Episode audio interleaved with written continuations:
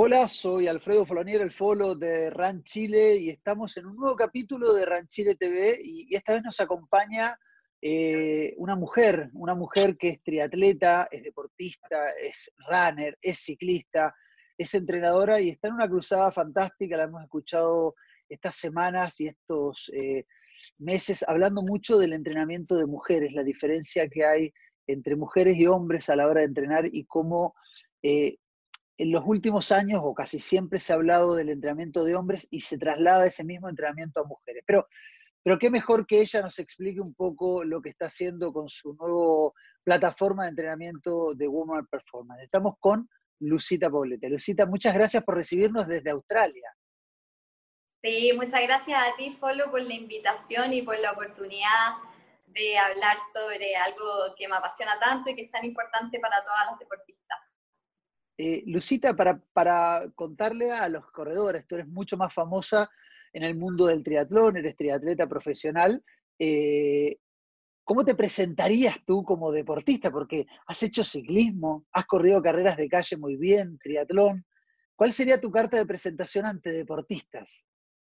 Ah, yo creo que, bueno, yo de corazón soy 100% triatleta, me encantan los tres deportes y siempre voy a estar intentando entrenar triatlón pero por distintas razones eh, he tenido que estar compitiendo, eh, sobre todo este último tiempo, por ejemplo, en ciclismo, así que ahora estoy más enfocada en eso.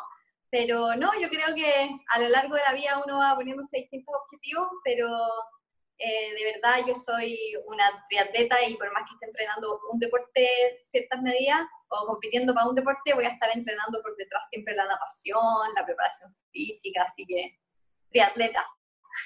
Lucita, yo me acuerdo hace unos años lanzaste tu, primer eh, grupo de entrenamiento, plataforma Focus Training, y me acuerdo que un día conversando por teléfono, eh, hablábamos de, cómo se necesitaba tener un grupo de performance eh, mucho más enfocado en entrenamiento para mujeres. todavía no había sacado Woman Performance en esa época y, rápidamente salió esa plataforma. ¿Cómo surge la idea de eh, Woman Performance que de alguna manera se come a, Focus Training, no porque desaparezca Focus Training, sino porque todo tu, eh, tu tiempo extra que te deja hacer el triatlón en forma profesional o ahora ciclismo, eh, te lleva para estar enfocada en este nuevo proyecto y que nos cuentes qué significa Woman Performance.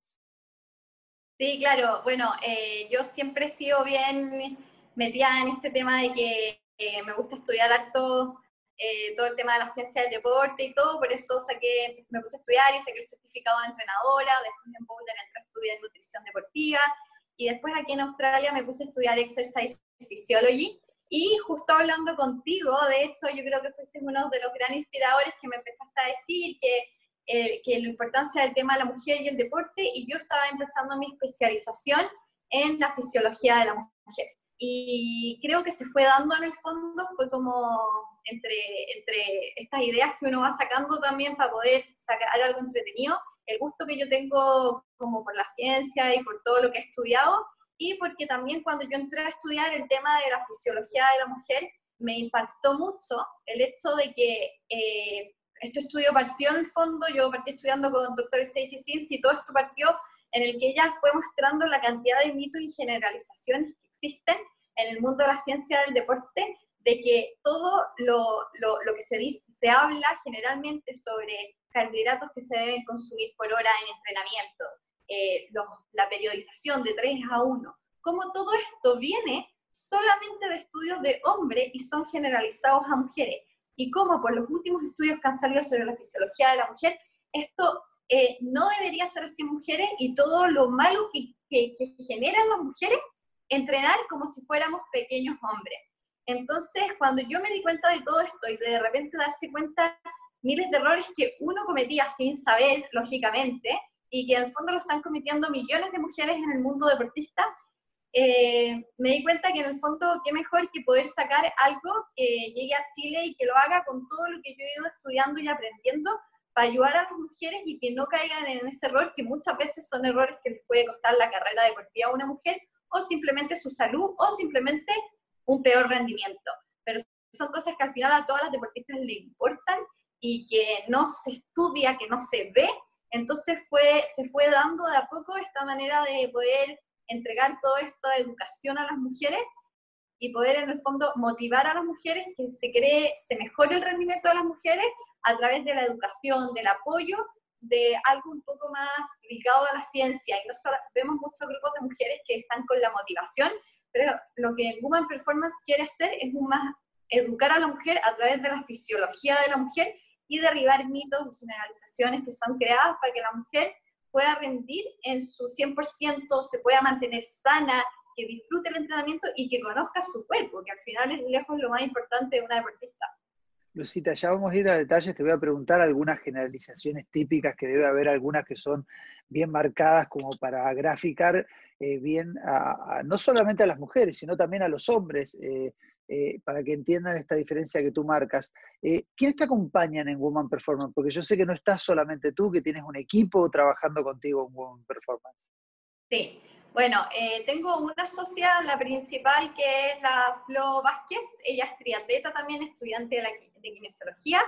y ella se encarga de toda la parte de media, ella también es una apasionada por el deporte, por la ciencia y todo, entonces ella se encarga un poco más de la parte organizativa de todo, la parte de marketing, de, levantar todo esto y también aporta súper alto con todo su conocimiento como deportista, que es una súper gran triatleta también, y también eh, como estudiante de kinesiología y todo. Y después tenemos, eh, ahora se unió una doctora, eh, Cassandra Lobos, que ella se unió a Woman Performance hace un poco tiempo y, conversando con ella, eh, ella es doctora, pero em, eh, estudia, estudió un magíster en Exercise Physiology y está haciendo su tesis en la diferencia de transpiración y hidratación entre hombres y mujeres. Entonces ahí conversando nos empezamos a dar cuenta que ella tenía esa misma pasión de darse cuenta de la cantidad de generalizaciones que hay y ella también está trayendo esto en Chile entonces ella nos está ayudando con todo el tema de la educación y de los talleres eh, y todo eso. Y entonces, al final, ahora entre nosotros tres estamos organizando los talleres que está dando Women Performance eh, y además tenemos todas las integrantes. La idea es que las deportistas se unan a esta plataforma, o sea, a esta plataforma, a esta comunidad, mejor dicho. Y, y bueno, ahí, ahí, ahí yo creo que me vaya a preguntar, hay una serie de... Ya vamos a hablar, sí, Lucita, vamos a hablar de los talleres, de eso. Eh, ¿cómo, ¿cómo, pueden las mujeres eh, ingresar a este a, Woman Performance? ¿Cuáles son los lugares de ingreso? Instagram, la página web, si la quieres mencionar.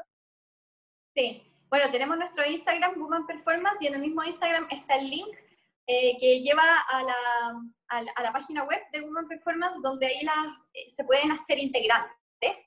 Eh, la inscripción para ser integrantes de la comunidad es gratis, es un aporte que nosotros estamos dando como Woman Performance y después dentro hay ciertas cosas que son pagadas. Hasta el momento tenemos 200 integrantes, llegamos esta semana, así que es súper entretenido. Eh, antes de ir eh, a enfocarnos, quiero preguntarte lo de las generalizaciones, quiero hablar de los talleres, que hoy, hoy no, el, lunes empezaron los talleres de, de, Woman Performance. estos días tuviste un live con un fisiólogo, un, experto en la ciencia del deporte en Chile, una de las eminencias tal vez del, deporte chileno en ese sentido, con Jorge Cajigal, que te daba la razón en muchísimas de las cosas que justamente hoy queremos conversar contigo. Esto de, de, derribar esas generalizaciones, del comparar el hombre con la mujer bajo los mismos parámetros y bajo los mismos lineamientos, sin marcar esas diferencias eh, que hay. Con esto no estoy diciendo que la mujer sea más débil y el hombre sea más fuerte, no. Hay diferencias fisiológicas, las mujeres tienen ciclos menstruales, eh, eh, hay muchas más diferencias que provocan y hacen que uno tenga el entrenador y los planes de entrenamiento, de nutrición y montones de otras cosas, tener variables diferentes. ¿Es así, no es cierto, Lucita? Sí, sí es así. bueno, hemos visto como en el mundo, en la vida, la mujer fue, ha sido marginalizada en el deporte y esto es una de las causas por las cuales los estudios fueron realizados en hombres. Eh, si vamos para atrás, eh, las mujeres ni siquiera se permitían en los Juegos Olímpicos en un comienzo. Eh, recién en los 1900, a fines de los 1900 fue el primer deporte, fue el tenis que tuvo mujeres. Entonces, desde ahí vemos a que eh, desde antiguamente los primeros estudios que se querían utilizar para ver cómo se debería entrenar, cómo alimentarse, todo este tema, era realizado en hombres y se generalizaba a las mujeres. Y muchas cosas se decía, bueno, la mujer eh, ingesta de proteínas, hacían todos ustedes en hombres, bueno, y la mujer eh, la, la, parte menor, como si la, tratando a la mujer como si fuera un hombre pequeño. O el cálculo en base a los kilos. Si un hombre, un deportista hombre pesa 65 kilos, bueno, mm, tres cuartas partes lo, lo tiene que hacer la mujer porque pesa 45, 50 kilos. Sí, y ahí se ha demostrado que se cayó en un grave error, porque así como también los entrenamientos, el hombre va a este ritmo, entonces la mujer el mismo método, pero en menos eh, velocidad. Y ahí se cuenta que, nos dimos cuenta que caímos en este, bueno, hay miles de generalizaciones que las podemos hablar ahí si, las, si las vemos, pero eh, se cayó en este tema de la generalización y de muchos mitos, de cosas que se dan por dichas que es así y que en realidad la mujer no es así, es diferente. Entonces nosotros no somos un pequeño hombre, somos diferentes, que fue lo que Jorge también dijo, que él hizo, me dijo como, sí, me hago un mea culpa un poco, porque es verdad, o sea, yo todos los libros que tengo, todos los estudios y todo, si nos ponemos a revisar, son todos realizados en hombre. Y entonces cuando empezamos a ver todo el tema de las hormonas, es súper complicado. Yo creo que uno está el tema de la marginalización de la mujer a lo largo del deporte. Eh, dos, está también el tema de que es mucho más complicado estudiar a las mujeres por todo el tema hormonal. O sea, un estudio a mujeres es mucho más difícil que realizar estudio en hombre. Hay que hacer primero ver en qué, eh, cómo son los ciclos de las mujeres, eh, en la fase en la que está. Hay un tema económico, o sea, hay los exámenes de sangre, es todo más complejo. Y además, si los científicos no tienen la motivación porque quieren eh, primero estudiar el hombre para ver el progreso del hombre y todo eso, eh, además de que es complicado y hay poca motivación, todo esto se suma a que finalmente la mayor parte de los estudios son realizados en hombres y no en mujeres y se terminan generalizando a la mujer. Además, eh, en las mujeres el ciclo menstrual también genera una diferencia hormonal en la misma mujer. Te perdí. Ahí está, de vuelta. la batería, pero. No importa, no importa. No importa si yo, ah, además, justo, justo la pregunta me acuerdo perfectamente dónde iba la pregunta, así que tranquila. Ya, bacán. Eh, eh, además, Lucita, en el. Sorry. No, tranquila. No quiero que se me desconecte. Ya. Dale.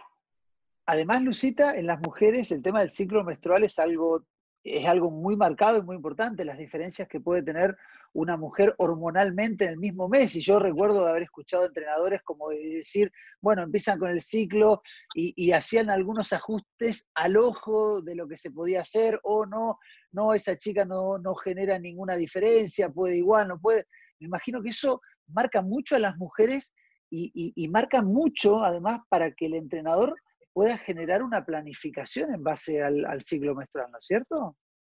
Sí, bueno, una de las diferencias que tiene la mujer con el hombre, porque ahí vamos a ver que hay varias, hay desde diferencias estructurales que afectan más en la kinesiología y hay diferencias hormonales. Eh, las mujeres tenemos las hormonas que nos fluctúan a lo largo del mes y a lo largo de la vida, que es el opuesto al hombre.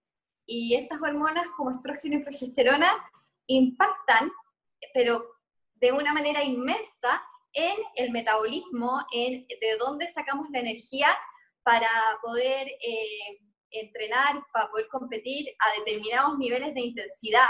Esto va a ser diferente si la mujer está en la fase folicular, la fase lútea, que son como las fases del mes de la mujer.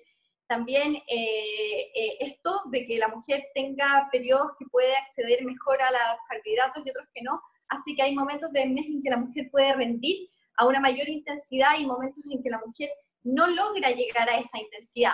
Además, la progesterona cuando se eleva es una hormona catabólica, donde la mujer se encuentra en un estado catabólico donde es difícil recuperarse, donde aumenta la temperatura de su cuerpo, eh, donde es difícil conciliar el sueño, donde los límites de transpiración también cambian, eh, donde la mujer llega a una fatiga más rápida, entonces es un mundo gigante, por lo cual nosotros estamos haciendo los talleres para enseñarlo súper bien, pero eh, impacta a nivel cognitivo, tenemos menos, más, más, tenemos más brain fog en ciertos periodos del mes, que eso es como esa fatiga mental que también se produce al entrenar, y hay un, todo un tema de cómo se debe compensar esto a nivel nutricional, a nivel de entrenamiento, y también este, esta fluctuación hormonal influye súper alto en cómo la mujer debería entrenar, que es lo que tú me dices, y que los entrenadores deben aprender a conocerlo, porque o si no están jugando con la salud de la mujer y también están comprometiendo a que la mujer ponga mucho esfuerzo para entrenar, pero si no hay una planificación según su ciclo menstrual,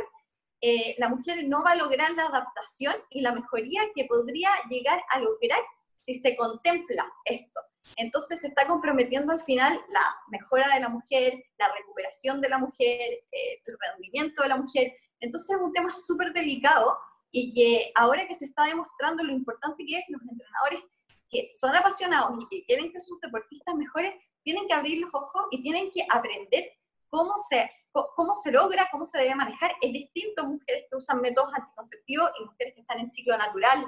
Entonces, todo esto, que es harta información, creo que es súper importante que se conozca y que los mismos entrenadores tengan el interés también, porque yo he visto ahora con los talleres que muchas deportistas tienen interés, pero muchos entrenadores le hacen el ojo ciego y siguen entrenando a las mujeres como si fueran un pequeño hombre y siguen que todo sea igual. Y la verdad es que la diferencia es mucha. O sea, si hacemos cosas tontas, pero así como hacer un test de FTP. Dependiendo del día del ciclo menstrual, el test del FTP va a dar un resultado diferente. Y después, entonces, si la planificación se hace en base a ese test de FTP, eh, no va a ser una planificación correcta. Entonces, por eso son muchas cosas que hay que tener en cuenta para entrenar a la mujer de la mejor forma y para que la mujer logre rendir en, un mayor nivel y mantener su salud. Lucita, y, este, eh, este entrenamiento trasladado de lo que es un hombre, donde las diferencias hormonales del día 1 al 30 del mes no la hay, las diferencias son en base al cansancio, si dormí bien, si comí bien, eh, si tengo más o menos estrés, pero no, es, no va mucho desde el cuerpo de uno, sino que viene casi de lo que uno está haciendo. Eh, ¿Pueden llevar a la mujer eh, este desgaste que tú hablabas a llegar a lesiones?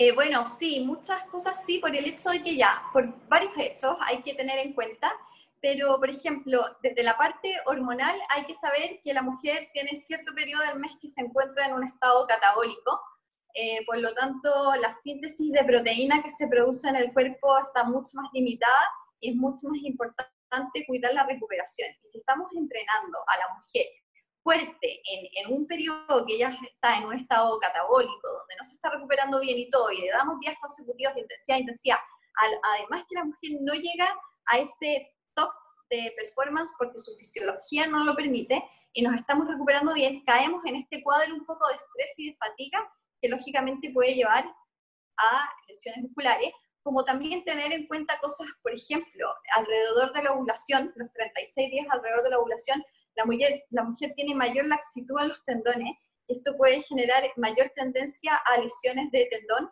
eh, en esa época. Entonces, si eso no se tiene en consideración eh, y no bajamos las cargas justo esos días o, damos un gimnasio muy duro o hacemos elongaciones exageradas, la mujer sí puede eh, terminar con una tendinopatía en esos días.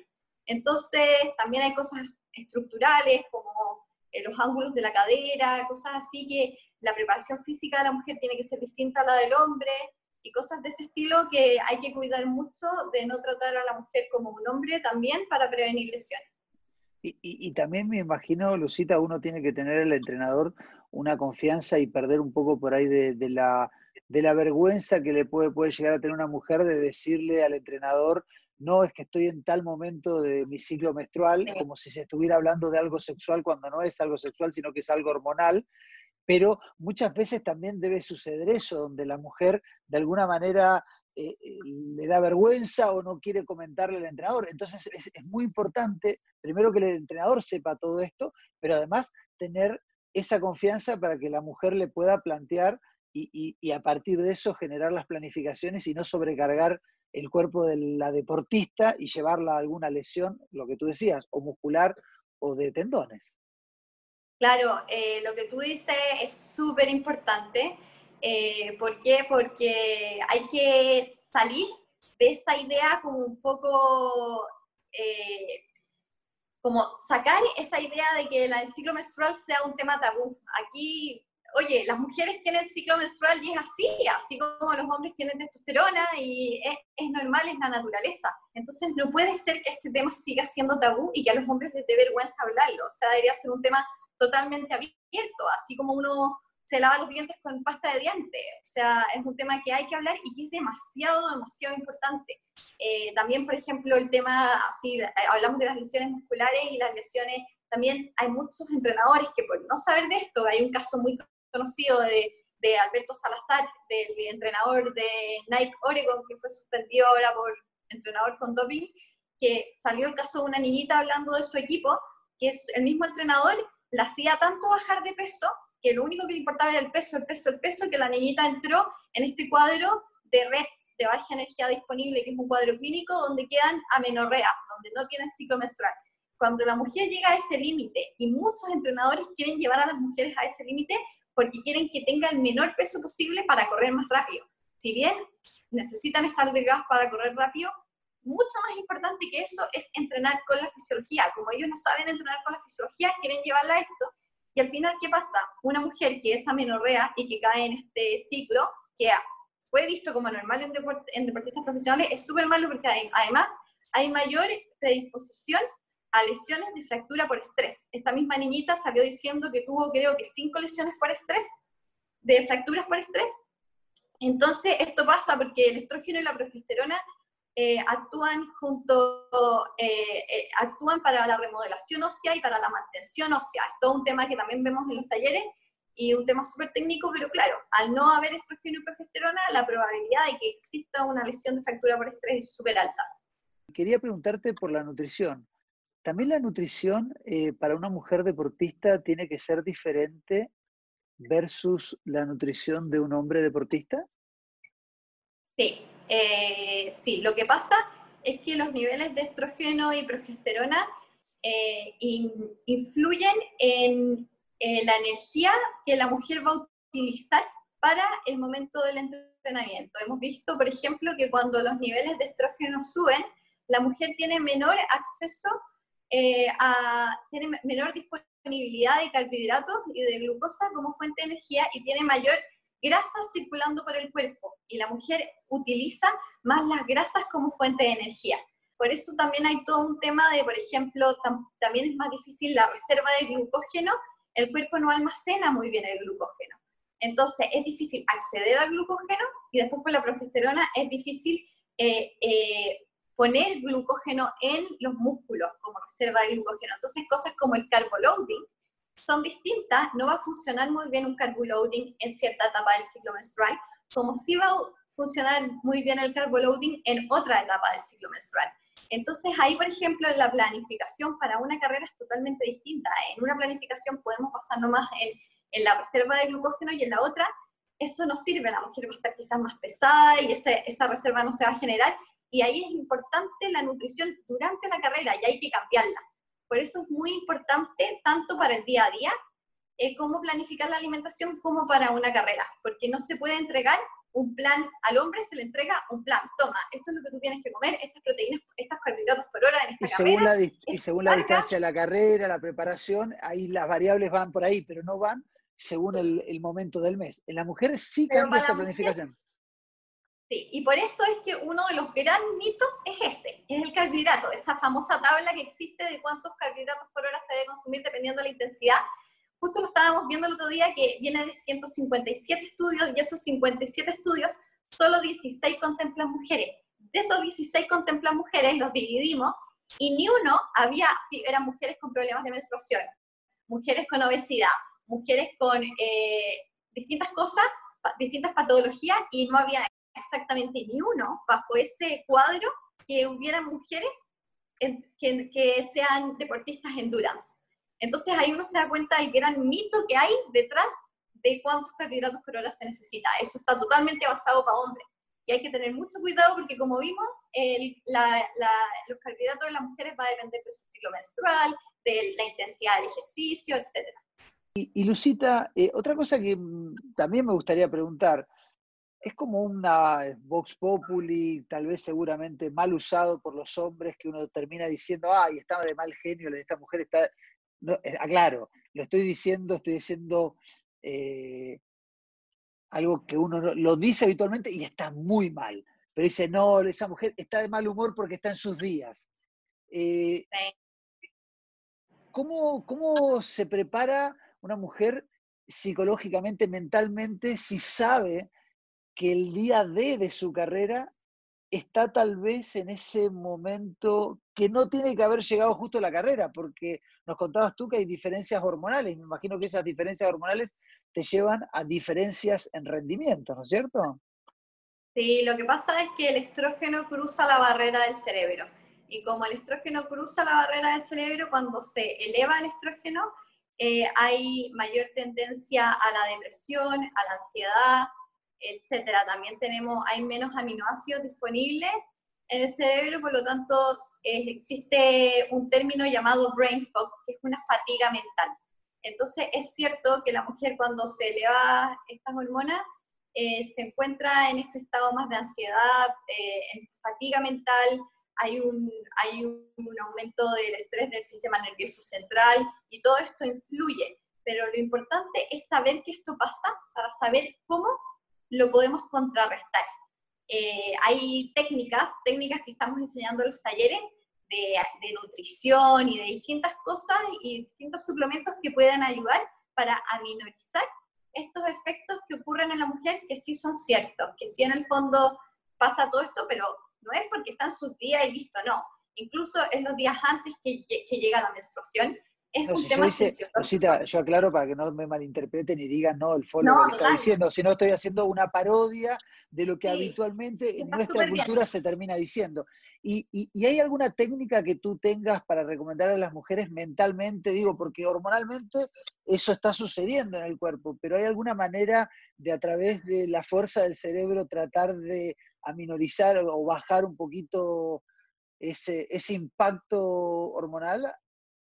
Bueno, yo creo que el primer tema es saber que esto ocurre porque es un tema fisiológico y no dejarse llevar por las emociones, porque uno va a sentir todo esto, pero si uno sabe la razón que hay por detrás, uno dice, ah, ya, tranquila. Por ejemplo, si yo me siento ansiosa, no sé qué, y, y, me empiezo a angustiar y, después digo, Lucita, estas son tus hormonas, así que tranquila. El hecho de conocer la fisiología hace darse cuenta que esto es algo que te está pasando por las hormonas, así que como calmar revoluciones un poco y después las otras técnicas, sí hay varias que son eh, técnicas alimenticias, que bueno, las estamos viendo por los, en los talleres, así que, pero algo chico, por ejemplo, esta de proteína ayuda a disminuir todos estos efectos en esa época. Y hay otros más, y para eso obviamente yo las invito a los talleres, porque hay información en el fondo valiosa de Woman Performance que le entregamos a nuestra integrante.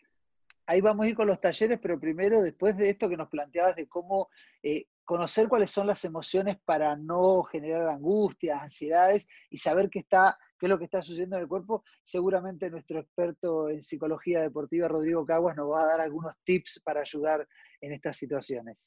Es muy importante eh, saber eh, que hoy día existe una relación científicamente probada entre lo que sucede con nuestra mente y con nuestro cerebro. Ya hemos comentado, ¿no es cierto?, que nuestro cerebro es todo lo que está dentro de nuestra cabeza, son el cableado, las neuronas, los procesos sinápticos, y en el deporte sabemos que todas las, las decisiones que toma un deportista cuando decide parar, decide entrenar, decide competir, y lo que sucede dentro de una competencia es parte de lo que también el cerebro se ve involucrado. Pero muy importante saber que además la mente hoy día influye sobre nuestro cerebro, y no solo influye de una manera física, sino que también funcionalmente. Y esto es muy importante porque hoy día sabemos que nuestra mente, ¿no es cierto?, que son nuestros pensamientos, nuestras emociones, influye sobre nuestros procesos cerebrales. Y esto viene a complementar la idea de que hace muchos años ya sabíamos de que además las eh, emociones tienen una relación sobre nuestra fisiología, generando, por ejemplo, ciertos mensajeros químicos que nos ayudan a controlar ciertas situaciones, a manejar ciertas decisiones y también mensajeros químicos que pueden de alguna forma influir negativamente, como el cortisol, que es la hormona del estrés. Entonces, muy interesante lo que acá se está produciendo, porque en definitiva estamos pudiendo descubrir eh, cierta relación entre nuestros eh, temas fisiológicos, nuestros temas hormonales y cómo esto influye sobre nuestros procesos psicológicos, nuestros procesos cerebrales. Entonces, ¿cuál es como la gran conclusión de esto? Que en definitiva hoy día tenemos que ver al ser humano, al, deportista como un todo. Ya no es posible verlo solo de la parte fisiológica, solo de la parte mental, solo de la parte eh, corporal, ¿no es cierto? Hoy día se ve como un todo y hay que entenderlo como un todo.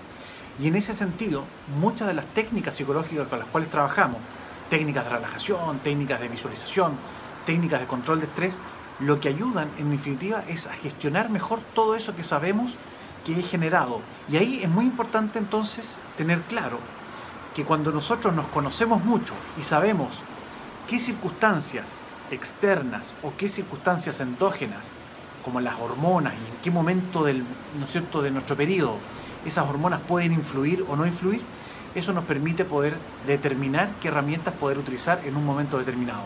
Entonces, no solo aquí existe la posibilidad de conocer y entender lo que nos pasa y de dónde nos pasa, sino que también atacar el problema y tratar de, eh, con, mediante técnicas psicológicas, gestionar mucho mejor lo que nos pasa alrededor. Por lo tanto, hoy día con tanta evidencia científica es posible determinar de qué mejor manera ayudarlo, ayudar al deportista de un punto de vista psicológico. Si nos puedes contar algunas de estos mitos o estas generalizaciones, las más habituales, las que tal vez eh, algunas mujeres o algunos hombres entrenadores no se daban cuenta y lo hacen habitualmente, ¿cuáles son esas eh, más llamativas, eh, más representativas de lo que tú estás hablando y lo, que quieres romper, esos mitos y esas generalizaciones que no, están, que no son las correctas. Tal vez son correctas en algún momento del mes, pero no para toda la planificación. Sí, exactamente. Bueno, partir de la base que esto es algo que se ha enseñado, en el fondo no es la culpa de nadie, ni de los nutricionistas que no sepan de quizás cosas de nutrición que son importantes en la fisiología, o de los entrenadores que no sepan de esto, porque esto es algo que se ha enseñado de forma general en la vida y que eh, no es así y que esto es lo que tenemos que empezar a levantar y romper con estos mitos y generalizaciones que se crean, como cuáles. Yo, hay millones, que justo hoy día tuvimos un taller de mitos y generalizaciones, pero hay millones, por ejemplo, los jugos de beterraga, que se aconsejan súper alto. Los jugos de beterraga se aconsejan porque aumentan el consumo de oxígeno por lo tanto, se dice que haría sentir la actividad física más fácil. Pero ¿qué es lo que pasa? Sabemos que esto afecta, aumenta la vasodilatación. Y eh, hay una diferencia en la respuesta de, de esto entre los hombres y las mujeres. Las mujeres vasodilatan después del ejercicio y los hombres son vasoconstrictores. Entonces ya a partir de eso tenemos una diferencia sexual entre hombres y mujeres que nos hace preguntarnos, chuta, esto no es igual en los hombres y las mujeres. Y luego los niveles de estrógeno influyen eh, de manera directamente en la respuesta de la vasoconstricción. Por lo tanto, esta respuesta también es distinta en la mujer a lo largo del mes. Entonces, hay una diferencia entre hombre y mujer y también hay una diferencia en la mujer a lo largo del mes. Luego, todos los estudios de, eh, de, esta, de estos plus que se dice que tiene el jugo de beterraga o los nitratos, vienen de estudios realizados en hombres no en mujeres. Y de hecho, eh, uno que hay en mujeres que se realizó el año pasado, el 2019, no mostró ningún, ninguna mejoría en performance. Cuando fuimos a todos los otros estudios realizados en hombres que nos hicieron verlo y estudiarlo, nos dimos cuenta que en algunos había mujeres, pero esas mujeres estaban para aumentar la cantidad de población, porque no se decía en qué ciclo del mes estaba, ni si estaba con método anticonceptivo o no, y que son cosas que, como vimos, influye totalmente en todo el tema de la vasoconstricción. Entonces, y después la dosis que se daba es una dosis establecida para hombres, la famosa dosis cuando uno ve un jugo de terraga y te dicen cuánto tenés que consumir, es una dosis dada para hombres. Los hombres sabemos que tienen mayor masa muscular, tienen mayor flujo sanguíneo, eh, tienen mayor hemoglobina por el hecho de la testosterona. Entonces, ¿cómo vamos a usar eso un, patrón dado en hombre en mujeres que son tan distintas y además que si sabemos que eh, hay diferencias en la vasoconstricción y que el estrógeno influye en todo esto, y además que el único estudio que hay hecho en mujeres que se ve su ciclo menstrual, no hay, ningún, no hay ninguna mejora en su performance, creo que esto cae totalmente en, en, un, en un mito para mujeres. No están los estudios suficientes todavía para poder decir que esto es bueno en mujeres. Y hay que tener mucho cuidado porque como sabemos que las mujeres vasodilatan, eh, si es que además lo exacerbamos con los nitratos, puede haber un efecto eh, negativo en el performance de esa mujer. Entonces, eh, creo que este tema no es un tema estudiado y que sigue siendo un mito para las mujeres. Después, por ejemplo, otro tema es lo que te comentaba del carbohidrato, de esa famosa tabla de, la cantidad de carbohidratos que necesitan por, por, hora, hemos visto que las mujeres esto cambia y no es así, ni siquiera hay estudios que respalden esa tabla en mujeres deportistas. Después los 60-90 gramos de carbohidratos que dicen que eh, se puede llegar a 90 gramos de carbohidratos por hora, el cuerpo puede absorber por el hecho de que puede absorber desde la maltodextrina, de la fructosa y la glucosa. Pero acá hay una diferencia sexual que eh, mujeres y hombres eh, absorben de forma diferente. Si bien la glucosa es igual, la fructosa, por ejemplo, la mujer puede absorber la mitad de, fructosa que el hombre. Y la maltodextrina en la mujer se en la guata y eh, va el agua hacia adentro a disolverla, entonces genera deshidratación. Entonces, tanto por, la, por, por el tipo de glucosa que es, la mujer 90 gramos sería muchísimo, porque la mujer no puede hacer esa combinación igual que el hombre, y ahí viene todo el problema que muchas mujeres tienen, que por intentar llegar a eso, caen en ese problema de problemas estomacales. Las mujeres tienen dos, esas uno, de, de mujeres con problemas estomacales hacia hombres con problemas estomacales. Entonces, eh, todo esto hay que verlo en estudios en mujeres. Hay un estudio, de hecho, en mujeres, hay varios últimamente que han salido, que los estuvimos viendo en los talleres, de que cómo la mujer debe eh, ingerir distintos tipos de glucosa, o sea, distintos niveles de glucosa dependiendo de la fase del ciclo que está y dependiendo de la intensidad del ejercicio, que también eso es súper importante. Y esto hay que hacerlo basado en estudios en mujeres porque es diferente. Eh, Lucita, la verdad, Lucita, la, cabeza me se me abre así y tengo ganas también de escuchar muchas más cosas. Seguramente hay muchas mujeres eh, interesadas. Y yo sé que por estos días se están haciendo talleres justamente para, educar, para contarles a, mujeres eh, sobre esta necesidad de conocer las diferencias que hay fisiológicas, eh, hormonales entre, entre los hombres y, las mujeres. y no sé si quieres contarnos qué talleres vienen por delante, cómo tienen que entrar a los talleres, si el que pasó este lunes se va a repetir, el que hablaron de los mitos. Eh, cuéntanos de los talleres de Woman Performance, Lucita, por favor. Sí, tenemos 10 talleres que los estamos haciendo entre la doctora Cassandra y yo, y la Flo está a cargo de toda la organización. Eh, el, partimos el lunes con uno, donde hablamos sobre los mitos y también sobre las hormonas y el impacto hormonal. Eh, y ese lo vamos a repetir el jueves, porque tuvimos algunas que no pudieron, así que todavía es tiempo si alguien ve esto y se quiere incluir, que que puede entrar al taller 1, en el fondo, que se va a repetir el jueves. Eh, son 10 talleres, eh, tenemos talleres de planificación de entrenamiento con ciclo natural, planificación de entrenamiento con métodos anticonceptivos, eh, todo el tema de la termorregulación, es súper diferente como una mujer se debe adaptar al calor a como un hombre se debe adaptar al calor, es diferente como lo hace la mujer dependiendo de la fase del ciclo que está. tenemos sobre la menopausia, o sea, para cantidad de deportistas que hay en la menopausia, que es todo un mundo, porque las hormonas cambian totalmente. Entonces tenemos un taller especializado para menopausia sobre entrenamiento y nutrición. Después tenemos otro taller en nutrición según la fase del ciclo y nutrición para preparar carreras.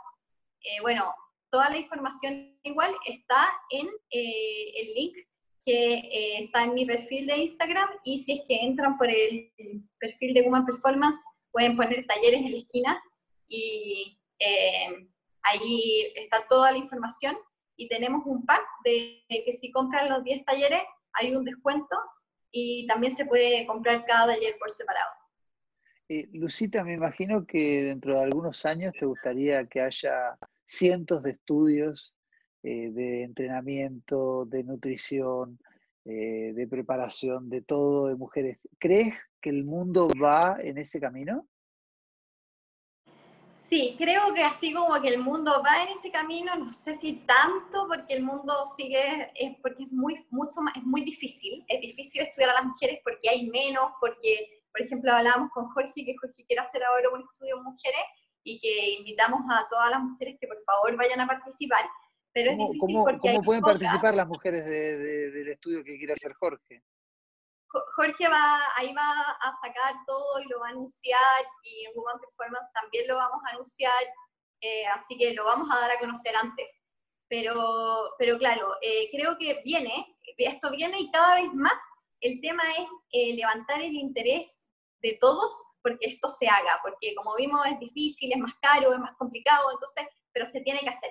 Entonces ya están apareciendo cada vez más, hace poco salió uno súper interesante, eh, en Nueva Zelanda y en Australia están dándole duro a este tema, así que están saliendo varias cosas, se han hecho laboratorios especiales para este tema, así que creo que el tema de a poco sí va surgiendo harto, pero el tema es motivar. Yo creo que las mismas deportistas tienen que empezar a estrujar un poquitito también a los entrenadores que se interesen por todo esto y así entre todos se presionen porque haya mayor interés en hacer todo esto.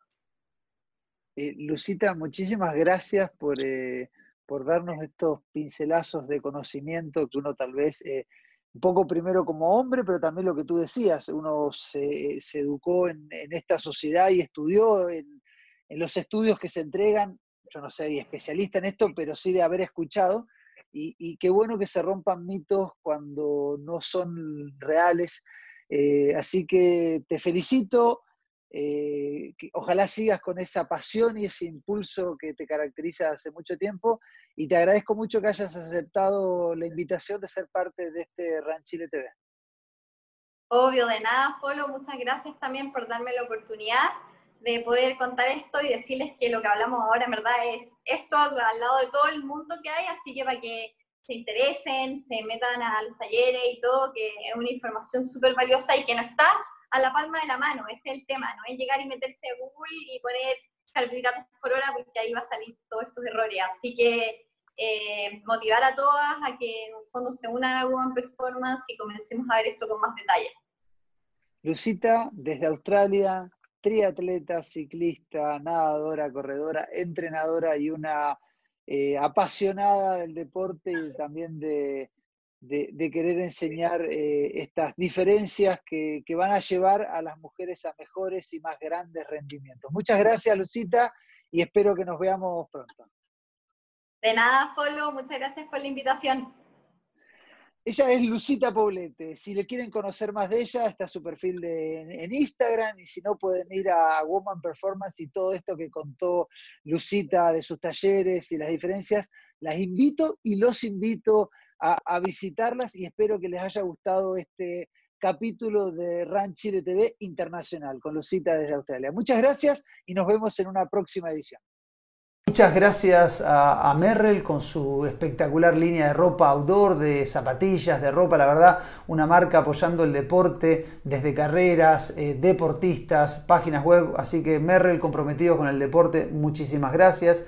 A Vida Cámara, la compañía de seguros colectivos especialista en salud y vida, pertenece a la Cámara Chilena de la Construcción, una compañía digital simple y sostenible. Cotiza tu seguro con Vida Cámara, la única aseguradora llena de buenas noticias. Vida Cámara y también agradecer a Gatorade, el hidratador de los corredores, de los atletas, de los deportistas en general, desde siempre. Y a BCI con su sistema de pago sin contacto, las tarjetas contactless, Google Pay y por supuesto la última novedad, Garmin Pay. Esta novedad que es una alianza con Garmin, que los últimos relojes con tecnología para tener el Garmin Pay podrás hacer el pago con tu reloj como si fuera tu tarjeta de crédito. Imperdible, una alianza entre Garmin y BCI, espectacular para hacerlo. Así que aprovechen, háganse clientes del banco BCI y con su Garmin podrán hacer los pagos en esta época de distanciamiento social.